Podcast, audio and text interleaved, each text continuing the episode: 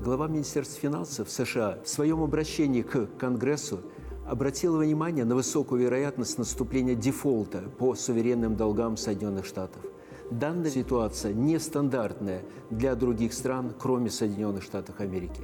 Сама величина госдолга была установлена в 1917 году, но начиная с 1960 года она повышалась 78 раз и сегодня превышает 31 триллион долларов США – Данная величина составляет порядка 130% валового продукта Соединенных Штатов и почти в два раза превышает установленный лимит, притом установленный Международным валютным фондом.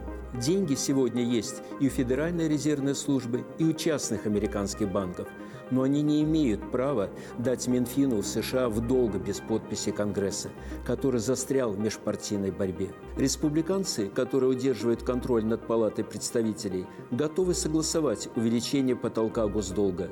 Однако они требуют от Белого дома существенное сокращение расходов бюджета страны почти на 5 триллионов долларов США, что в принципе не устраивает администрацию Байдена, так как ставит крест на выполнение всех его предвыборных обещаний. Если американское правительство не сможет выполнить свои обязательства по долгам, а в этом, именно в этом есть суть дефолта, то это ставит под угрозу существование в целом западной финансовой системы. В данном случае идет речь не только о выполнении долговых обязательств, но и потере статуса доллара как мирового универсального средства и как следствие разрыва всех производственных цепочек, что ставит под угрозу не только существование стабильности финансовой системы развитых стран, но и угрозу голода и разрухи в развивающихся странах. Пытаясь сохранить статус-кво, американские кукловоды осознанно идут на управляемый кризис.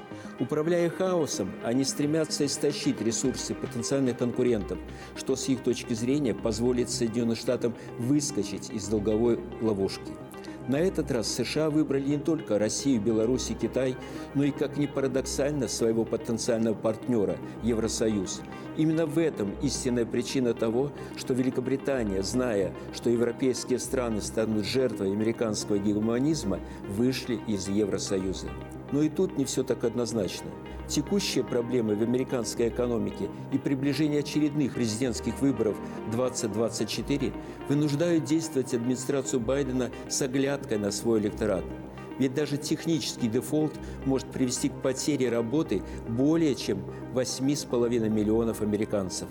Что касается Республики Беларусь, то гипотетический дефолт вряд ли повлияет напрямую ни на экономику Беларуси, ни на ее граждан правительство достаточно успешно осуществило мероприятия по диверсификации внешторговых поставок и по платежным средствам с точки зрения перехода на национальную валюту и на валюту дружественных стран. А то, чем сейчас занимаются американские политики, это игра на нервах.